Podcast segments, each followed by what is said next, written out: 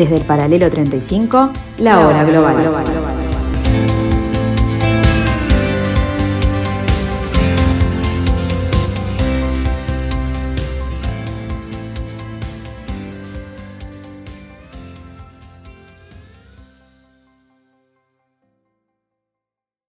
A partir de ahora, la hora global.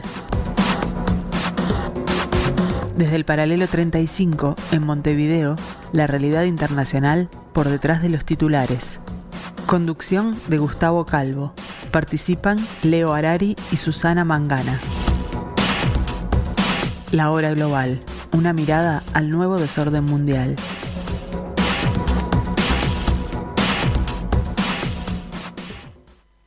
Muy buenas tardes amigos, bienvenidos a esta tarde gris, como decía el tango, se está poniendo bastante gris este jueves 21 de julio del año 2022, el tercer año de la pandemia. Aquí en el 1170M de vuestro dial, en la tarde de Radio Mundo, intentamos eh, darle otra mirada a las cosas que están sucediendo. Como hace algunos programas que no lo hemos hecho, eh, arrancamos ya con este capítulo de la hora global aquí en vivo, solos, en el estudio, esta vez sin, sin amigos, y ya, ya empezamos con ustedes.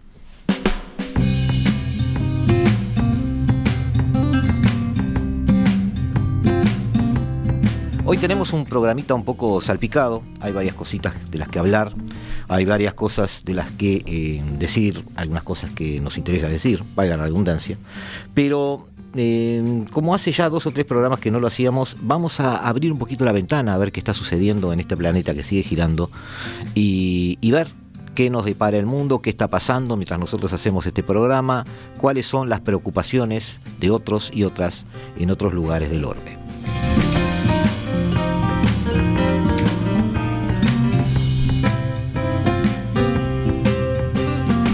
Algunas noticias eh, de la agencia Euronews en este caso, para que eh, nos podamos poner al día con este nuevo giro del planeta, como recién dije.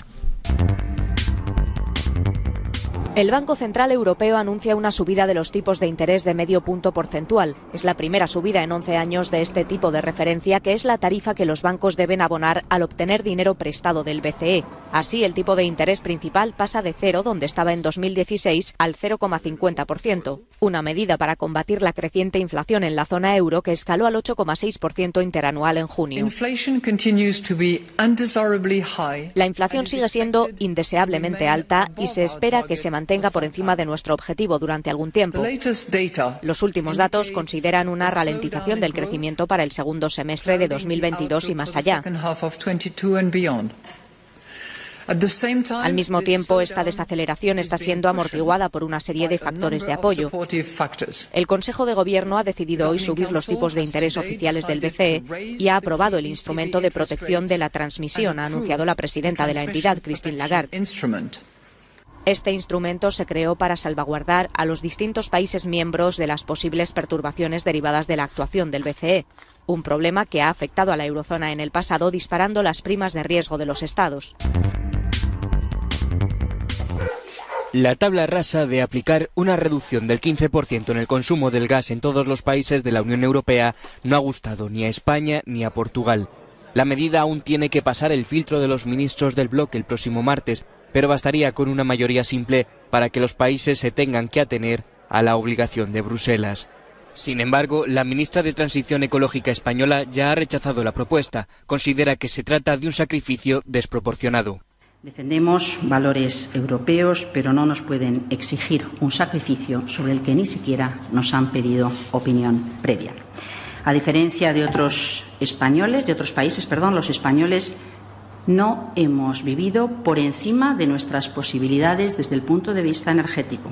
Somos solidarios y lo vamos a seguir siendo. De hecho, en el último mes, más del 20% del gas que fue importado fue reexportado directa o indirectamente a otros Estados miembros de la Unión Europea. La ministra ha pedido a su vez un debate serio y honesto en el que se oiga a cada uno de los miembros. Ha recordado que la situación de cada país es distinta y que en este caso España ha hecho un esfuerzo histórico pagado por los consumidores industriales y domésticos para disponer de la infraestructura actual. A pesar de todo, la ministra ha tranquilizado a los españoles diciendo que no va a haber cortes de suministro. Pase lo que pase, las familias españolas no van a sufrir cortes de gas ni cortes de luz en sus casas. Pase lo que pase, España va a defender la posición de la industria española.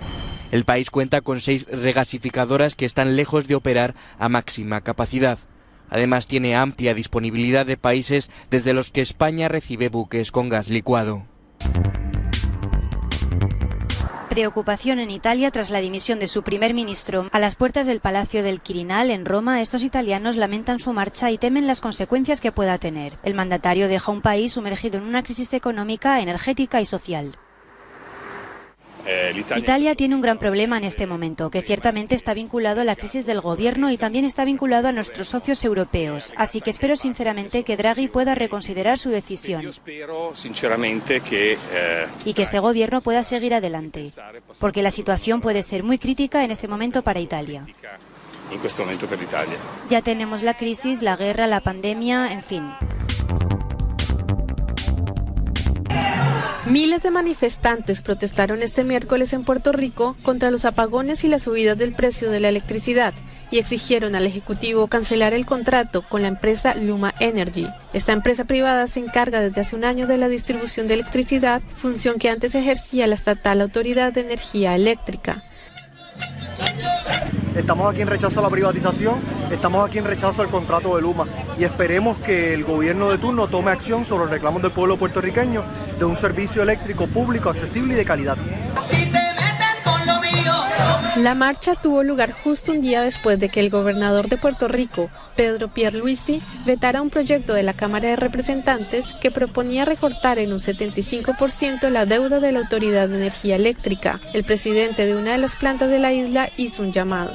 Yo cito a todos los legisladores del PNP a que den su voto y aprueben el proyecto 1383 que es a favor del pueblo de Puerto Rico. Así que Rishi Sunak y Liz Truss son los dos finalistas en la carrera por el liderazgo del Partido Conservador británico y el cargo de primer ministro. El exministro de Economía y la actual ministra de Exteriores de Reino Unido competirán para sustituir a Boris Johnson. El resultado de la última votación entre los diputados Tories este miércoles sitúa a Sunak como favorito con 137 votos frente a los 113 que obtuvo Truss, logrando desbancar a la tercera candidata, la secretaria de Estado de Política Comercial, Penny Mordaunt. Descendiente de inmigrantes de la India, Rishi Sunak, de 42 años, fue el encargado de gestionar las finanzas del Reino Unido durante la pandemia y bajo una inflación récord. Con su dimisión en julio contribuyó a precipitar la caída del primer ministro Boris Johnson, ahogado en escándalos y abandonado por su propio partido. Un Johnson que se ha despedido del Parlamento británico al más puro estilo Terminator.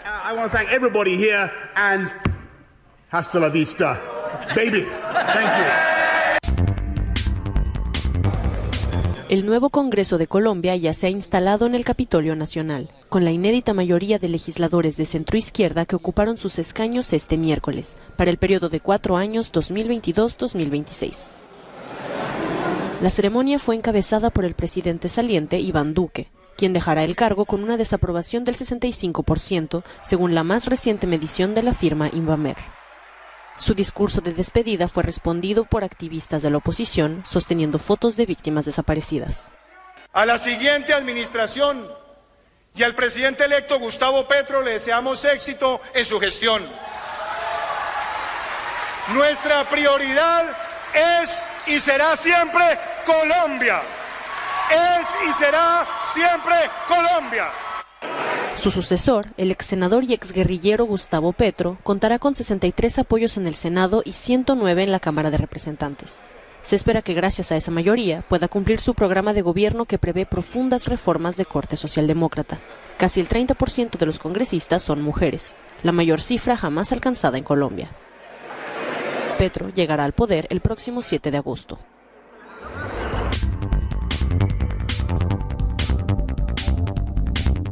Turquía ha negado su responsabilidad en el bombardeo en el norte de Irak, que dejó nueve muertos y una veintena de heridos, entre ellos mujeres y niños.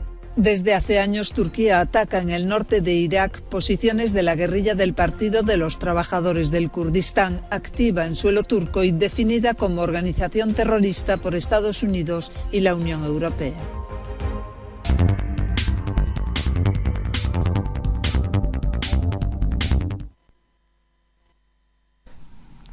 Muy bien amigos, así están las cosas en este planeta. Y me quedé con él hasta la vista, baby. Eh, en fin, sin comentarios. Eh, nos vamos nosotros a un tema del cual ya hemos hablado en la programación de Radio Mundo. Hemos hecho referencia a él antes de que sucediera y el otro día en una mesa de este ayer, en la mesa internacional de perspectiva, hicimos referencia a la visita de Biden a Oriente Medio. Vamos a hacer de alguna manera eh, una especie de, digamos, eh, complemento de los comentarios porque nos han escrito algunos oyentes explicándonos que querían tener un panorama un poquito más este, bajado a tierra de lo que realmente consiguió o no consiguió Biden. Eh, debemos partir de una, fecha que es el 13 de julio, pero lamentablemente esto muere dos o tres días después porque fue una gira muy corta y además este, con, muy pocos, con muy poca agenda. El 14 de julio, Biden se reunió con Jair Lapid, que es el eh, primer ministro de Israel, eh, y adquirieron y firmaron entre los dos un compromiso entre, las dos, este, entre los dos estados para no permitir nunca que Irán adquiera armas nucleares. Es decir, una especie de em, puesta al día de la posición geoestratégica del Estado judío en, en el área. Se iniciaba además un nuevo diálogo estratégico sobre tecnología, tecnología de futuro, tecnología de preparación para pandemias, tecnología relacionada con el clima, eh, tecnología de inteligencia artificial y eh, un apoyo explícito esta vez, que los demócratas habían tratado de eludir hasta ahora y no mencionarlo, a, eh, a los acuerdos de Abraham. Porque los acuerdos de Abraham de alguna manera dieron eh, no solo a esta visita, sino a la gestión o al despliegue diplomático norteamericano en Oriente Medio en el último año, dieron una especie de eh, cortina de fondo para la actuación de sus este, funcionarios internacionales o diplomáticos, teniendo en cuenta que ya se habían tendido los puentes y ya se estaban cruzando entre Israel y, por ejemplo, Emiratos Árabes Unidos este Mohamed bin Zayed, el, príncipe heredero de, ahora ya está al mando de Emiratos Árabes Unidos, eh, fue en su momento eh, el mentor, el tutor político de Mohamed bin Salman, quien es hoy heredero eh, de Arabia Saudita. Es una persona de más años, es una persona más relevante en la política del Golfo, del Medio Oriente y del Golfo en particular. Eh, por lo tanto, esos apoyos de esos este, acuerdos de Abraham servirían de apoyo para este nuevo impulso diplomático en la zona. El gobierno de Israel ha aceptado este viernes, este, el viernes pasado, de la semana pasada, que Arabia Saudita tome el control total de dos islas en el Golfo de, Ágaba, perdón. Esto parece poca cosa, pero eh, es un muy buen gesto eh, diplomático, más allá de que era algo que estaba preacordado, para que Arabia Saudita baje un poco los eh, decibeles de su eventual este, enfrentamiento con Israel, en este momento solo desde el trono, solo desde eh, la silla que ocupa el rey saudita Salman bin Abdulaziz, de 86 años, padre de Mohammed bin Salman, eh, que siempre ha explicitado que no habría acuerdo con Israel este, mientras no se resuelva el asunto palestino.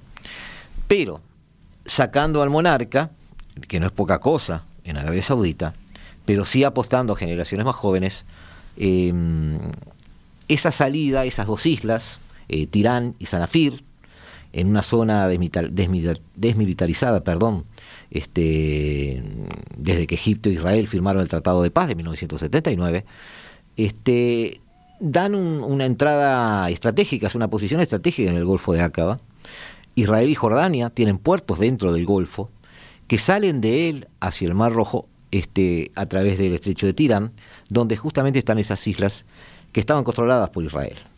Este, era el único paso de agua de Israel desde Eilat hacia el sur, hasta el, hasta el mar abierto, digamos, prácticamente.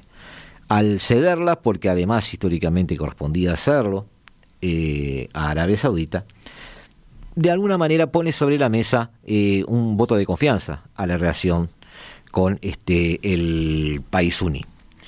El Ejecutivo saudí además ha abierto el espacio este, a vuelos israelíes. En realidad eh, también se estaba negociando desde antes, pero es un gesto bastante importante y relevante eh, que también pone o alinea a todas las este, monarquías unidas del Golfo en torno a una actitud frente a Israel que ya empieza a ser este, cuasi unánime. Hay un solo tema, como les dije, que es el reconocimiento de Israel por parte de Arabia Saudita, que no se va a dar porque Arabia Saudita en este momento se considera, y de hecho lo es, quizás uno de los pocos países árabes garantes de eh, la lucha de la causa palestina. Palestina que se sintió abandonada por los acuerdos de Abraham, eh, vio que se rompía el consenso dentro del de, el, corporativismo árabe y que solo Arabia Saudita estaba defendiéndolos de alguna manera. ¿Qué pasa con los demás países? ¿Qué pasa con el resto de Medio Oriente? Bueno, no, las, no han sido visitados por Biden. Egipto, Túnez, Libia, hoy importan más de dos tercios del trigo que utilizan de Ucrania y Rusia. Eh, el pan, pan barato, parte fundamental de la alimentación de estos países, está subvencionado desde hace casi un año.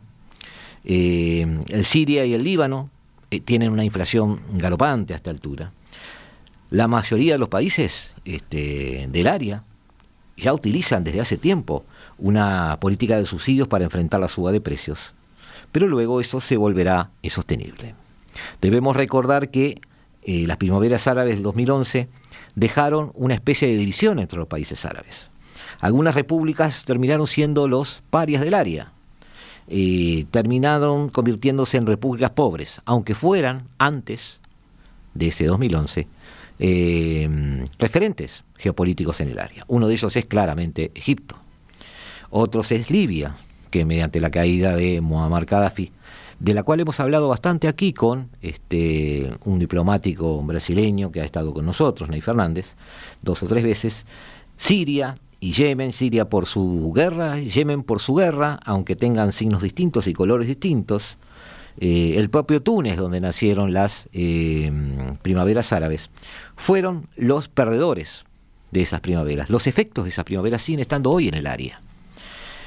Algunas monarquías que no fueron rozadas por las primaveras o que supieran, supieron enfrentarlas como la propia Arabia Saudita, terminó siendo miembro del Club de los Ricos. Y el resto, Argelia, Irak, Líbano, se transformaron en repúblicas inestables que pasarían por guerras civiles y pasarían por problemas no solo diplomáticos, sino también económicos, y em, bastante enfrentados a Europa a raíz de las migraciones. Nada de esto estuvo en la agenda del presidente norteamericano. Egipto, el, ejemplo que daba yo recién, 100 millones de habitantes, frutos de políticas fallidas, se ha desmoronado de su pedestal geopolítico, eh, está en declive, otra vez la gente está en las calles, igual que en Túnez, igual que en Jordania e igual que en Marruecos. Incluso países eh, que podríamos llamar medianos o ricos como Argelia o Irak están sufriendo hoy una serie de manifestaciones que se están volviendo consuetudinarias. Muchos analistas están pensando que hoy, hoy, hoy, 21 de julio del año 2022, las condiciones sociopolíticas, las condiciones estratégicas, las posiciones de, las posiciones de gobernanza de esos países están bastante peor que en el 2011. Muchos están preguntándose si no estamos ante una segunda hora de primaveras árabes. Eh, desde el golpe de Egipto del 2013, eh, el legado de las primaveras árabes fue un rebote, es decir, los, gobiernos cayeron en un efecto dominó para eh, dejar avanzar el autoritarismo y el islam político. Todo empeoró. Quizás hoy también estemos en vista de que todo empeore, pero tampoco nada de eso formó parte de la agenda y las conversaciones del presidente de la mayor economía del mundo a esa región. En particular, los polos de la región, la gran división del mundo árabe entre sunitas y chiitas, eh, personalizadas por Arabia Saudita e Irán, se acentúa. Esa grieta sigue abriéndose permanentemente. Pero, sin embargo, hay países que no apuestan a una división tajante, como hacíamos referencia en algún momento eh, el otro día, eh, se ven ciertas eh, circunstancias extrañas, no extrañas, sino bastante paradójicas. Israel, por ejemplo, ha obtenido ya desde hace unos meses, en dos, en dos este, conferencias o conversaciones separadas, la luz verde de Moscú para que en forma libre, en forma, digamos, según entienda sus jerarcas militares que debe hacerlo, eh, manejar este, una, un enfrentamiento a base de misil remoto con eh, la gente de Hezbollah en el Líbano. Algo paradigmático es, o sintomático, mejor dicho, es que, es que Israel no está vendiéndole armas a Ucrania y no se las está enviando, y seguramente no se, no se las enviará, porque no quiere romper ese acuerdo con Vladimir Putin. Qatar, en el medio de todo esto, es una monarquía absoluta, ha sido gobernada casi siempre por la familia Altani. Y más allá de su giro de los últimos tiempos para tratar de eh, manejarse mejor dentro de, las repúblicas del Golfo, las monarquías del Golfo, mejor dicho, eh, sigue siendo también un apoyo en el terreno a Hezbollah, a las políticas eh, segmentarias desde el punto de vista político y étnico del Líbano, y eso también imposibilita que ni Joe Biden, ni Donald Trump, ni ningún presidente norteamericano pueda aspirar a que se siente en una mesa de negociación em, con, con monarcas del Golfo y obtener una especie de eh, sentencia, una especie de acuerdo, una especie de eh, declaración en contra de Rusia en este momento de guerra. Hay intereses cruzados, hay otra forma de ver las cosas y esa debería ser la forma en que la diplomacia de la mayor potencia económica del mundo debiera manejar este giro del planeta. Nos volvemos a encontrar en unos minutitos. No se vayan, seguimos acá.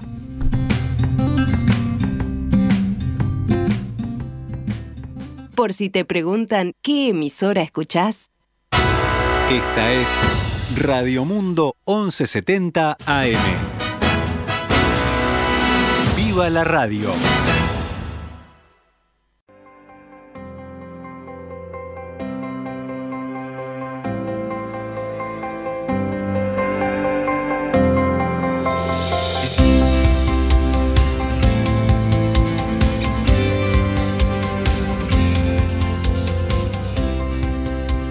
Desde el paralelo 35, la hora global.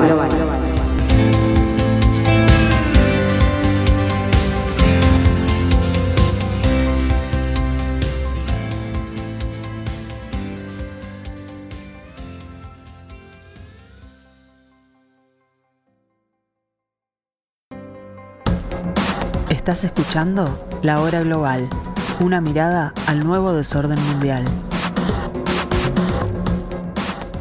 Seguimos amigos, seguimos en la tarde de Radio Mundo, seguimos en el 1170 AM y tratando de ver algunas de las cositas que están sucediendo, algunos apuntes. Nos parece bastante interesante el tema de Sri Lanka. Eh, como saben, eh, hubo un estallido de la población hubo un este un ataque, no podríamos llamarlo de ataque, pero sí, sí, es un asalto a la, a la residencia del primer ministro. Miles de manifestantes eh, ingresaron, se pasearon por los despachos, se bañaron en la piscina, el presidente había huido poco antes, ahora ya ha huido del todo. Eh, las protestas son el resultado de escasez de comida, medicinas y sobre todo de combustible que sufre el país. Em, el veto europeo a la energía rusa buscaba en principio dar una imagen de unidad y apoyo a Ucrania. Por eso me pareció bastante interesante la mirada de Isabel Valverde, que, es una analista que escribe para el orden mundial, y que hace referencia a que Europa, de alguna manera, em, no calibró, no manejó la variable de cómo ese veto y de cómo esa serie de sanciones podrían afectar no solo a ella misma, sino a un montón de países que dependen también de su economía en forma indirecta. Eh, la escasez de combustible la están sufriendo además sobre todo los países en desarrollo. Algunos como Sri Lanka ya han estallado. Es imposible repostar allí, las escasas existencias se reservan para servicios esenciales, dice la cronista, y los cortes de luz son recurrentes. Pero Sri Lanka es solo un ejemplo. Esta crisis energética afecta a más países emergentes cuya grave falta de suministro amenaza con paralizar la economía y las vidas de su población. La crisis en parte, amigos, es provocada por la determinación de la Unión Europea de dejar de comprarle energía a Rusia. Ese es el fondo de la cuestión. El boicot europeo, unido a las represalias de Moscú, que no se hicieron esperar, eh, en realidad terminaron poniendo patas arriba los mercados globales de petróleo y gas. Y esa es parte de la razón por la que Joe Biden, habíamos comentado recién, estaba de paseo en el Medio Oriente. Lamentablemente ese paseo fue solo un paseo. La conversación con Mohamed eh, perdón, ahora sí, eh, el príncipe heredero de Arabia Saudita, pero hombre fuerte de la misma, pero además hombre fuerte de la OPEP, OPEP ampliada que ahora también integra a Rusia, le planteó a Biden que no ve la necesidad de bajar los precios del petróleo del mercado mundial, lo ve la necesidad de eh, elevar la producción de forma de que exista más petróleo para que el dinero, el, perdón, el precio baje, porque no entienden que haya una demanda agregada especial, específica. Eh, entiende que la demanda que está dándose en forma este, exponencial en este momento deriva justamente de esas acciones, deriva justamente de ese boicot y que en la medida que Europa tomó esa decisión, es una decisión europea y no necesariamente la OPEP debe eh, manejarse por los estándares europeos o las estrategias europeas. Em, eh, el boicot europeo pretendía lanzar un mensaje de unidad y de apoyo a Ucrania. Sin embargo, la, Unión Europea no consideró en detalle el impacto de las medidas, como ya les dije, en todo el resto del planeta. El sur global se está echando en los brazos de una Rusia desesperada por exportar sus recursos energéticos. Termina uno de los párrafos y yo adhiero a esa visión. Uno de los principales problemas está en el gas licuado, el gas natural licuado, con el que la Unión Europea quiere abastecerse para dejar de depender de los gasoductos rusos. El aumento de las compras europeas de gas, este, natural licuado ha sido devastador, ha sido exorbitante. El desajuste entre oferta y demanda se cifra en unas 26 millones de toneladas, 26, sí, está bien, 26 millones de toneladas, perdón porque había, había yo hecho una resta para preparar aquí lo que les iba a decir, si da 26 millones de toneladas, equivalente al 7% de la demanda global o a 25 días de suministro. Eso significa que parte de la demanda se quedará sin cubrir el próximo invierno, cuando se espera el pico de consumo mundial. Es decir, amigos, el gas ruso no puede ser sustituido en su, totalidad. La Unión Europea, a pocos meses del invierno, se está empezando a dar cuenta de eso. Estas proyecciones, obviamente, han acentuado la batalla que Europa ya se alibran a base de talonario eh, por los buques que transportan el gas natural licuado. Países como China, Corea o Japón, que son los tres mayores importadores mundiales del gas por esa vía, es decir, por los buques, han optado por firmar contratos a largo plazo, a precio fijo. Europa, donde el gas tiene un papel protagonista en los planes de transición energética, está recurriendo al mercado spot, donde el precio fluctúa cada día. Cada día debe pelear el precio. Los perdedores de esta guerra, como casi siempre, son los países emergentes, que apenas pueden acceder a ninguna de las dos vías. Pakistán es un ejemplo paradigmático. Eh, no sé si llamarlo emergente, pero sí es cierto que el nivel de su economía la hace un buen ejemplo para esto. Hace años fue uno de los primeros países asiáticos en firmar contratos de suministro a largo plazo. Una buena estrategia. De más de una década, para evitar ser víctima justamente de la fluctuación de mercado. Por desgracia, desde el estallido de la guerra de Ucrania, sus proveedores occidentales comenzaron a cancelar envíos a medida que crecía la demanda de Europa, dispuesta a pagar mucho más por el gas, natural licuado. Pakistán ha tenido que recurrir al mercado spot también con precios fluctuantes, pero esos precios fluctuantes son desorbitados. El resultado es una grave crisis energética, apagones programados, paralización del pequeño negocio, racionamientos de gas y el consecuente descontento social. El gobierno pakistaní se ha visto obligado a comprar gas natural licuado más caro eh, el al doble de lo que el año pasado lo hizo.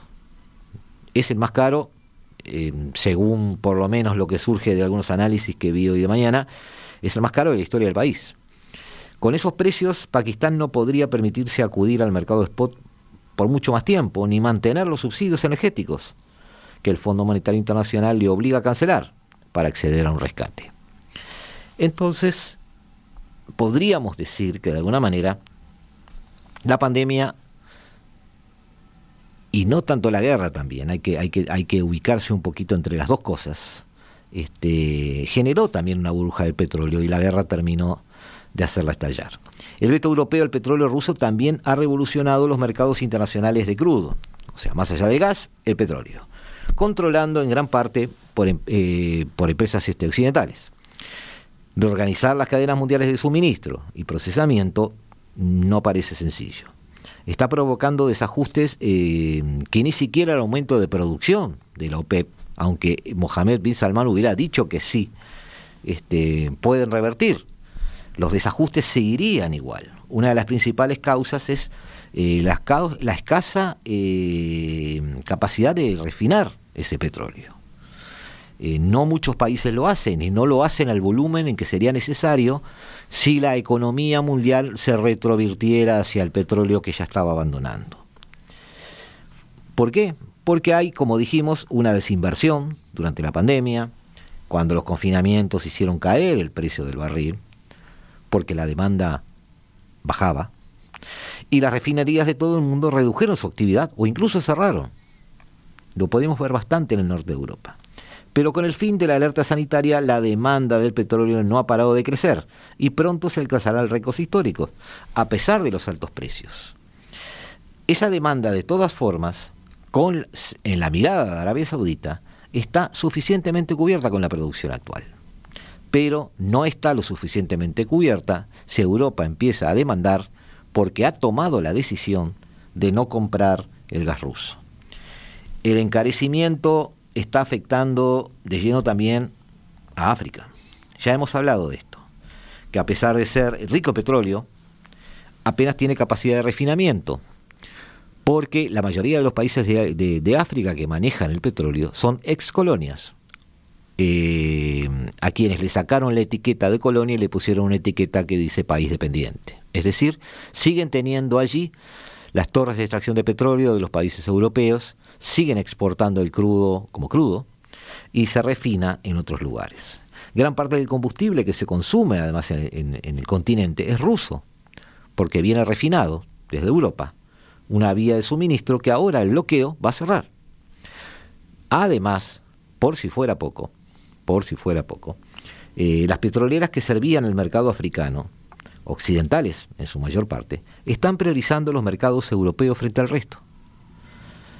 Eh, el impacto se extiende a todos los sectores. El turismo se resiente por la cancelación de conexiones aéreas. Millones de negocios cierran al no poder alimentar sus generadores y la falta de diésel tiene paradas hasta las ambulancias. La mayor amenaza es, sin embargo, el encarecimiento de los alimentos, al cual le está llegando que añade presión a una situación que ya es crítica. La crisis ya está perjudicando la imagen de Europa por todas estas cosas que acabamos de describir este, en, las áreas que no son europeas, en los países en desarrollo ante la creciente preocupación de Bruselas. El gobierno de Camerún ha culpado a las sanciones occidentales contra Rusia por el encarecimiento y la escasez de combustible. Esta narrativa, impulsada desde Moscú, cada vez gana más adeptos.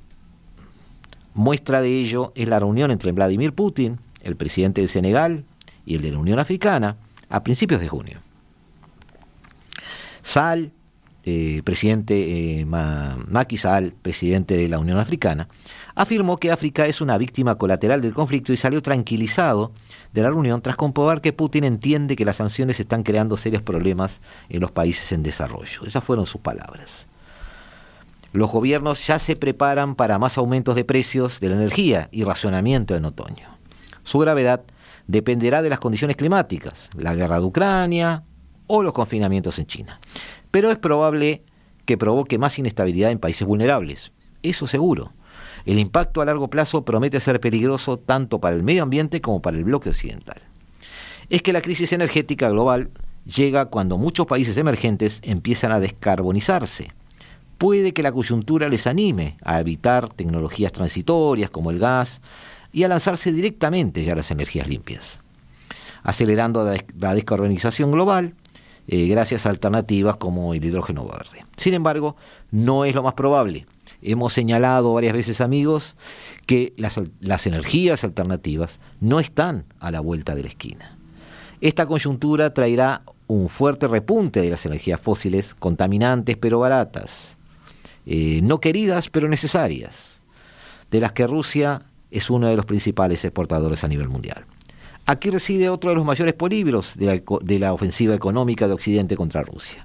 Con el aumento de precios de la energía, muchos países emergentes buscarán abastecerse en Moscú, que a su vez busca nuevos mercados para sus exportaciones. La India ha más que triplicado, en realidad eh, ha sextuplicado, según mis números, eh, sus importaciones de petróleo ruso. Y Pakistán negocia cómo estuvo el suministro de gas natural licuado a largo plazo.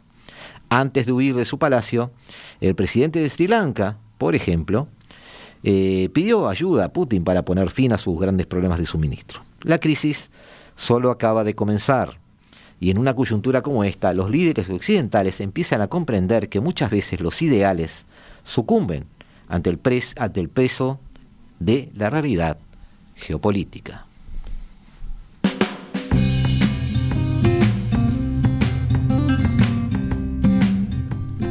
Seguimos acá unos minutos, no se vayan y rematamos este programa, rematamos en el buen sentido, este programa de la hora global en la tarde de Radio Mundo.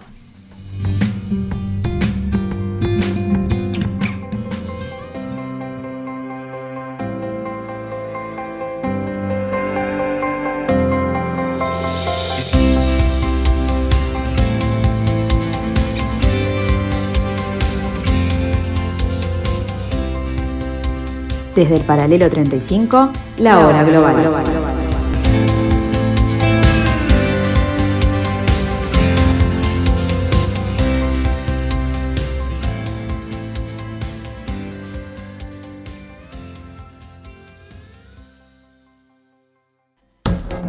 Estás escuchando La Hora Global, una mirada al nuevo desorden mundial.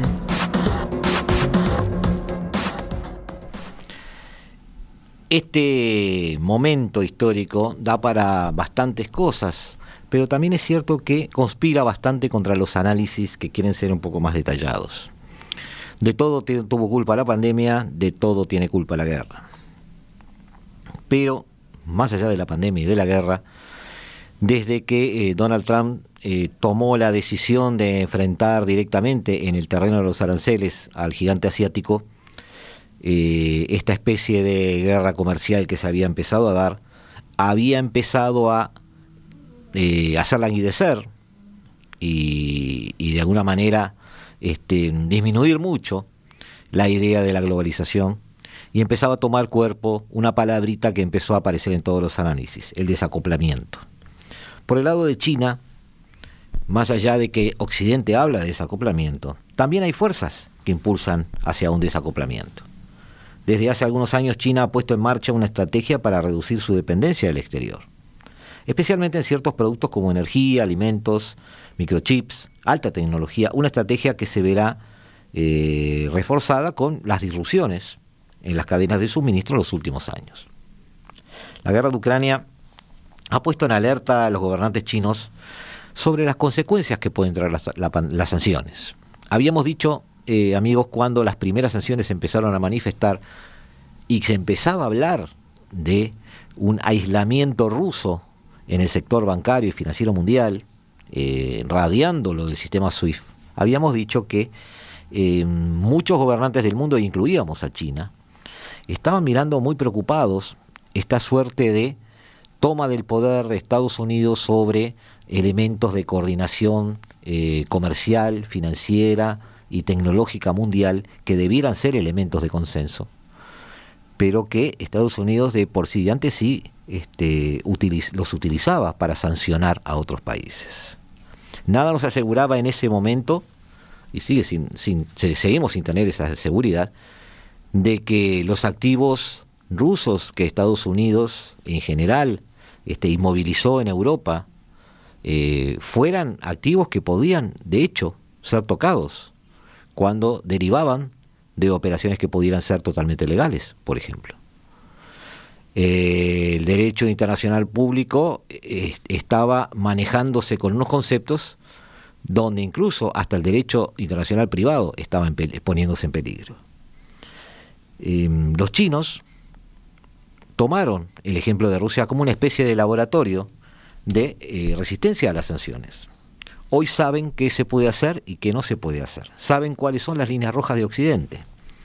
La gran cuestión que ha pasado en estos últimos meses a un primer plano de la actualidad es el riesgo de una invasión de Taiwán por parte de China, por ejemplo, en la que no creemos. Creemos que eh, China tomará la decisión de hacer o manejar acciones bélicas contra Taiwán cuando vea que no hay otro camino para recorrer. Y creemos que no ha llegado ese momento. Esta opción era descartada de manera generalizada hasta hace poco por las consecuencias que podría tener para China es decir, no por las razones que yo les acabo de decir. Sanciones económicas, disrupción en el transporte de mercancías, rechazo internacional, etc. Pero, eh, siendo una posibilidad muy lejana, ya estamos viendo que esas sanciones tienen techo, esas sanciones tienen eh, un recorrido y esas sanciones pueden ser enfrentadas porque aquella frase que le dijeron el encargado de negocios chino a Anthony Blinken en Alaska cuando recién había asumido la nueva administración, se hace patente desde el lado asiático. Estados Unidos no representa al mundo, fue lo que le dijo. Y Estados Unidos debe entonces empezar a rever sus estrategias. Para Xi Jinping la reunificación de Taiwán parece haberse convertido en un gran objetivo personal. Eh, se ha asistido, es cierto, a un reforzamiento de carácter autocrático del poder en China, es cierto eh, que se invirtió la tendencia de otras décadas hacia un ejército, eh, a un, perdón, a un ejercicio más colectivo del poder, que venía siendo un poco la tendencia. Y es cierto que los poderes personales este, pueden llegar a decisiones peligrosas. Pero el tema de Taiwán despierta preocupación entre los medios económicos y empresariales pero sobre todo occidentales. Hay, empresas que mantienen permanentemente dudas acerca de su capacidad para seguir operando instalaciones productivas en China en el caso de un conflicto bélico. El desacoplamiento que China quiere instrumentar entonces, o que está empezando a pensar en armarlo ya en forma definitiva, tiene consecuencias negativas, tanto políticas como económicas, para Occidente. Esto es de ida y vuelta. China es un factor imprescindible hoy en la comunidad internacional. La cooperación con China es esencial para afrontar problemas globales como el cambio climático, por ejemplo. No se puede hacer sin China. El peso de las relaciones económicas de China con el resto del mundo, incluidos los países occidentales, es enorme. No cabe esperar por ello un proceso brusco de desacoplamiento, que supondría grandes costos para todos, mucho peor de lo que está sucediendo ahora. Sí es de esperar que tanto China como Occidente ensayen un desacoplamiento gradual. Pero, cuando eso termine, Occidente va a tener la mano noticia, y esto es lo que estábamos nosotros de alguna manera viendo hace, ya bastante tiempo y lo estamos transmitiendo por estos micrófonos, va a tener la mala noticia de que eh, cuando vea el horizonte más allá de Europa, todo lo que vea no sea occidental y no tenga los mismos valores que argumenta tener la mayor economía del mundo y sus socios europeos.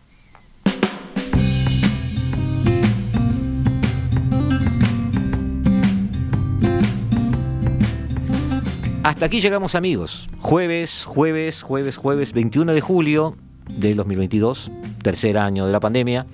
Los dejamos, abandonamos este pedacito de la programación de Radio Mundo que si le preguntan es el 1170M de su dial, es Radio Mundo. Hasta siempre. Esto es la Global.